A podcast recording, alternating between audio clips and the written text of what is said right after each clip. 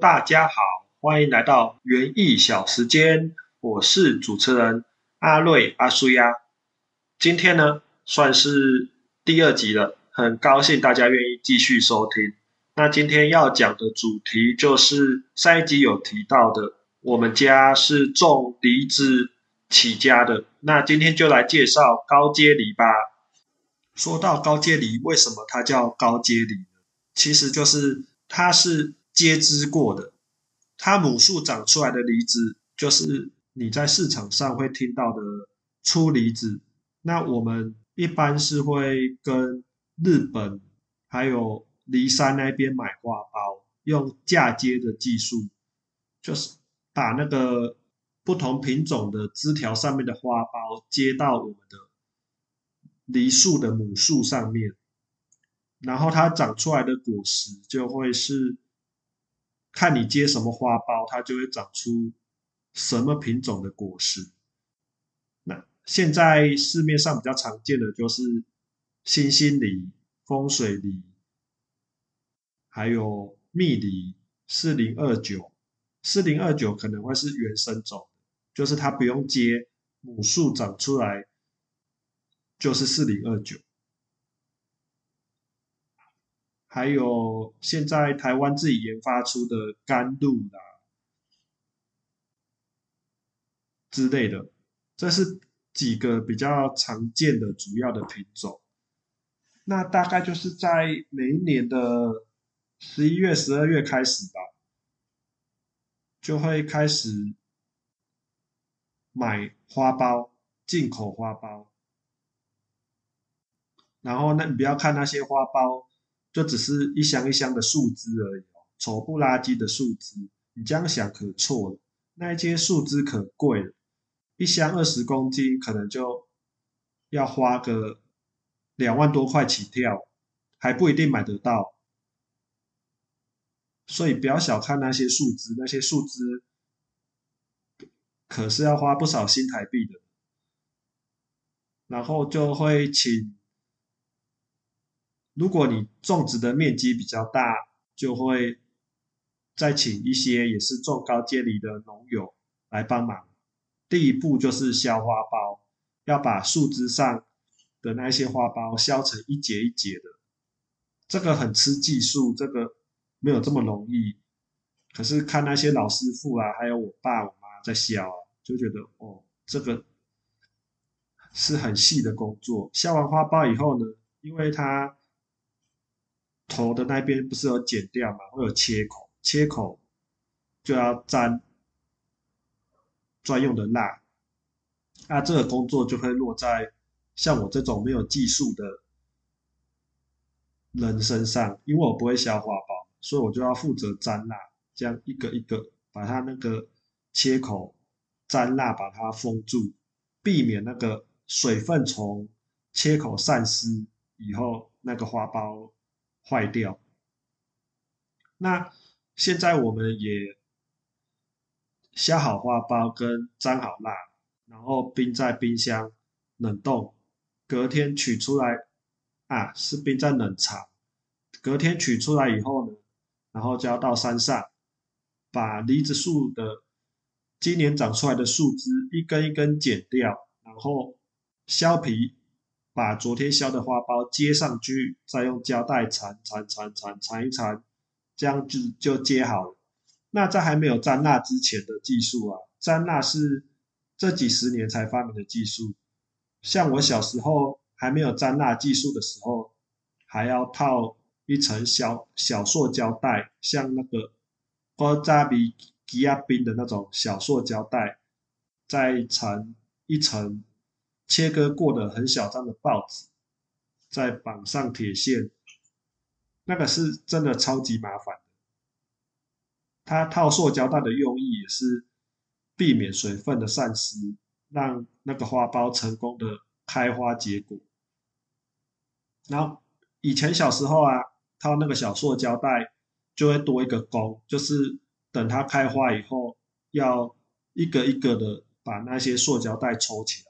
好险，后来的人很聪明，台湾的农业真的很厉害，发明的那个专用的蜡，变成我们只要沾那一个蜡，就少了很多工作。那都接好了以后，哦，这时候我还有一个工作，就是那一些师傅啊，我爸他们剪下来的树枝，那个树枝还蛮长蛮多的，变成我的工作就是要去整理那一些树枝。我差不多从国小就开始做了吧，就把那一些树枝剪成一堆一堆的，放在比较旁边的地方。那为什么要做这个动作呢？因为避免之后喷药的时候，喷药的水管卡到那一些树枝卡住，所以，我我这个小杂工的任务就是把那些树枝剪成一堆一堆的放在旁边。让那个动线上面比较少障碍。那接好以后，就算暂时农忙就结束了。然后农忙结束，差不多也就开学。那第一批接上去以后，不一定会全部都开花，可能有一些花苞它是不开花，或者只出叶子死掉的，就会在春分之前，农民历春分之前，会再寻一次。把没有开花的再重新接一次，客家话叫欢多了，欢多就是重新剪掉一次以后，再接一个花苞，当做第二波第二批的。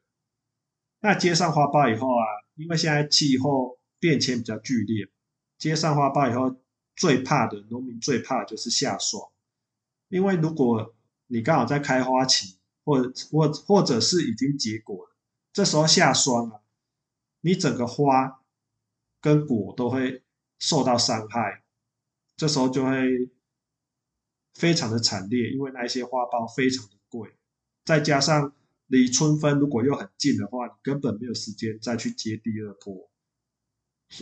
做农真的是靠天吃饭，所以那时候就会每次有霸王。霸王级寒流来的时候，就会比较紧张。那如果成功度过这段时间，就到了开花结果的时候，啊，这时候我又有工作了。我的工作就是要负责把它离子树原生出来的粗离子的那个果实摘掉，避免粗离子跟我们接上去的高阶离抢养分。那我的工作就是。摘掉原生种的花跟果实，还有接下来就是把长出来嫁嫁接长出来的花一的小果实啊，小果实蔬果，因为有一些它一颗长出来可能有五六个，那我们会把它筛选到最多剩三个，避免之后它长大以后互相碰撞还是怎么样的，就是会留一个到三个，这样子是最理想的状态。那就是在结果之前呢，还要授粉。刚才忘了讲要授粉，就是它开花以后，我们要人工的授粉，它才会提升结果率。小时候有养过蜜蜂啊靠蜜蜂授粉或靠天然的昆虫授粉。可是可能后来环境开发越来越多吧，就这些可以授粉的昆虫可能也越来越少。那为了要求产量比较稳定，就会变成。人工授粉，那授粉完也蔬果完以后，那就真的可以休息一个一个月左右，又要开始忙了。这时候果实大概就你大拇指的大小，然后我们就要买牛皮纸袋，把它套着，绑上铁线，这也是还蛮费功夫的。那全部包好以后，又可以休息一段时间，等果实。比较大的时候，有一些长太大了，牛皮纸袋会被撑破，撑破就怕虫还有鸟，很容易就偷吃到，所以我们会再用比较薄的纸袋或者是报纸去做加强，把破掉的袋子把它补上，避免鸟害跟虫害。补完袋子以后，就等采收了。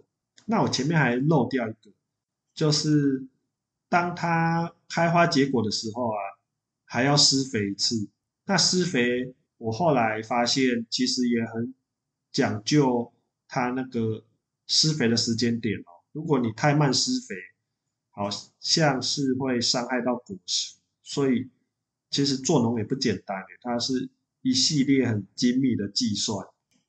那接下来就是大概你嫁接上去以后，一百八十天到两百天，到或者是两百二十天，它不同的品种它的成熟的时间不一样，最少要一百八十天到二百二十天会成熟啊。那时候刚好就是暑假的时候，也是暑假也是最忙的时候，那时候就是要到田里山上帮忙采收。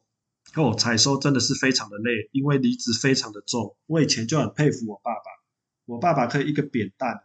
啊，我们揽山林，我们山坡地啊，山上非常的陡，是那种梯田。我爸很厉害，赤脚前后砍一篮，大概加起来有最少有八九十公斤啊，就这样挑着在山路这样子走。因为我们的山坡地有一些是搬运车没办法到。就变成要人力搬运，啊，我是没这么厉害，我是一次抱着一篮这样走。你一天大概走个十几二十趟，就比你去健身房还要有效，全身暴汗，而且超级超级的累。那你以为踩下以后今天的工作就结束了吗？没有，踩下以后回家以后就要把袋子拆掉，铁线拆掉。那如果袋子比较好的，我们会留起来，明年还可以利用。拆掉以后，再把梨子一颗一颗的剪下来，称重分级。那这大概是早上的工作。称重分析，我分级完以后，中午吃饭睡个午觉，起床就要开始包装。就每个等级，我爸就负责挑每个等级的漂亮跟丑的，然后这样照平均比例这样放成一盘一盘的。啊，我跟我哥或我妈就负责包装，包装好，放到专用的大纸箱以后封箱。下午的工作就是包装跟出货。那到市场，梨子到市场其实也是看机运的。如果刚好丰收的时候，价钱也不是很好。啊，梨子有一个优势，有一个优点，就是它非常的耐冰，所以我们会。如果价钱不好的时候，我们会租冰库，然后就先送到冰库里面冰，等到接近中秋节或者是中元节的时候，再一次出货。到后期这十几年来，因为我们家梨子其实说实在不是我在自己讲，还蛮好吃的，所以后来我们大概有四五成会是宅配的回头客。我们就先冰起来，等接到单再去冰库取出来检查一遍，没问题出货。那做宅配价钱是会比较好。我觉得农业真的是要有自己的产销通路，不然辛苦一年，如果你刚好遇到价钱不好的时候，其实赚没有什么钱。那我们有自己的产销通路，我们利润会比较好，然后对方购买的我们的熟客。他拿到的价钱也会比他直接去市场买还要便宜，等于是双赢的局面了，就是减少中间的抽成，直接产地直送。那大概就采收完就比较农闲了，一直等到当年的十月、十一月才又要重新开始接枝，就是重新再循环一遍。这大概就是。梨农的一年的工作的时光，种梨子真的工作很多呀，是不好做的一项农作物，它需要比较多的功功法跟技术，它技术含量很重，所以价钱会比较贵。好，以上今天介绍就到这边，如果有什么问题，可以到 FB 的。懒山林来留言跟阿水讨论，如果我知道的，我都会告诉你；我不知道的，我也会帮你询问以后告诉你。好，今天就到这边，谢谢大家的收听，请记得下一集还要记得收听哦。再见，拜拜。